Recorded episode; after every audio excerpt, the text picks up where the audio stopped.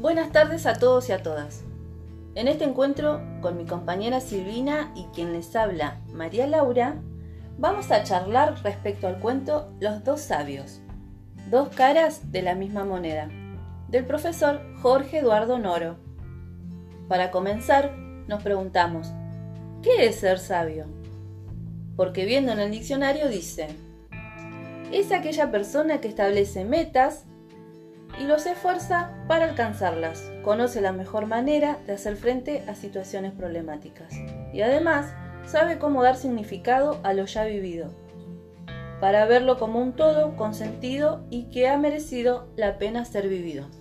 Todo eso, fa, yo pensé que ser sabio es aquel que más estudia y anda con el librito bajo el brazo. En otras palabras, él come libros pero entonces me doy cuenta que todos somos sabios. ¿Por qué, Silvina? Porque todos tenemos una meta y vamos tras ella y nos forzamos día a día para conseguirlo. Bueno, eh, volviendo al cuento, ¿con cuál sabio te identificás vos, Lau? Mira, en la vida cotidiana me identifico con el filósofo del norte porque me gusta el orden, me gustan las reuniones multitudinarias, me gusta mucho sociabilizar. Realmente me identifico mucho con él.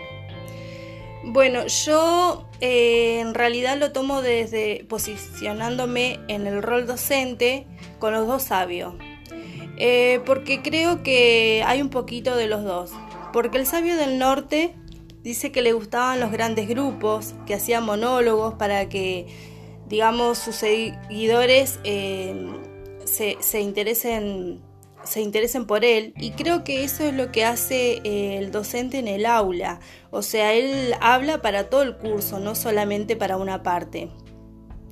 Eh, y el del sur era como que él, digamos, decía que no, no, distinguía entre los interesados sus estudios o lectura lo que hacía que cada uno formule su propia eh, respuesta como herramienta que él fue dando y es lo que hace en definitiva el docente.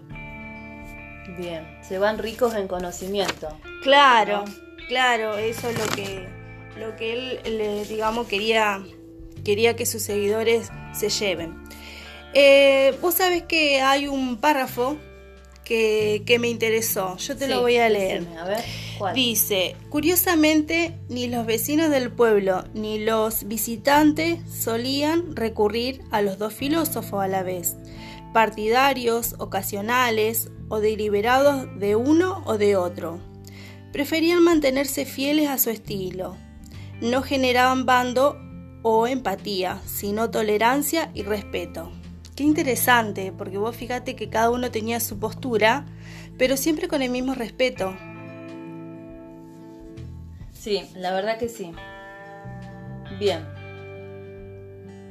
Este cuento, sin dudas, es para reflexionar, porque nos enseña que podemos tener diferencias en la manera de pensar, de actuar, en el vivir día a día, siempre con respeto, teniendo empatía por el otro.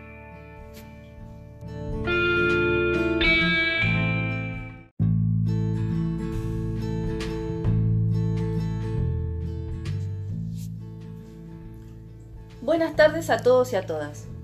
En este encuentro con mi compañera Silvina y quien les habla, María Laura, vamos a charlar respecto al cuento Los dos sabios, dos caras de la misma moneda, del profesor Jorge Eduardo Noro.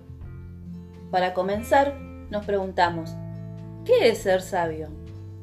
Porque viendo en el diccionario dice, es aquella persona que establece metas y los esfuerza para alcanzarlas. Conoce la mejor manera de hacer frente a situaciones problemáticas y además sabe cómo dar significado a lo ya vivido, para verlo como un todo con sentido y que ha merecido la pena ser vivido. Todo eso, fa, yo pensé que ser sabio es aquel que más estudia y anda con el librito bajo el brazo. En otras palabras, él come libros pero entonces me doy cuenta que todos somos sabios.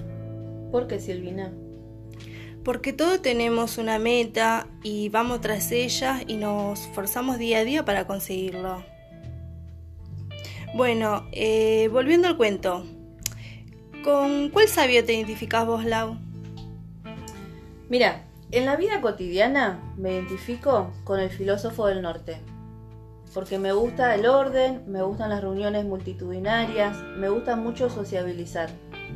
Realmente me identifico mucho con él. Bueno, yo eh, en realidad lo tomo desde posicionándome en el rol docente con los dos sabios, eh, porque creo que hay un poquito de los dos, porque el sabio del norte dice que le gustaban los grandes grupos, que hacían monólogos para que, digamos, sus seguidores eh, se, se interesen se interesen por él. Y creo que eso es lo que hace eh, el docente en el aula, o sea, él habla para todo el curso, no solamente para una parte.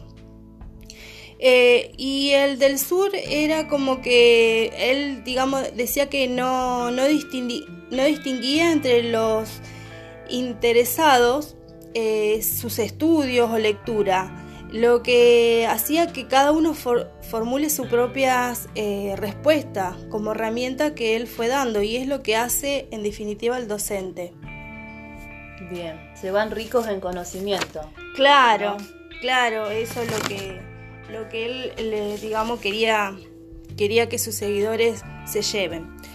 Eh, vos sabés que hay un párrafo que, me interesó, yo te lo voy a leer. a ver. Dice, curiosamente, ni los vecinos del pueblo ni los visitantes solían recurrir a los dos filósofos a la vez, partidarios, ocasionales o deliberados de uno o de otro.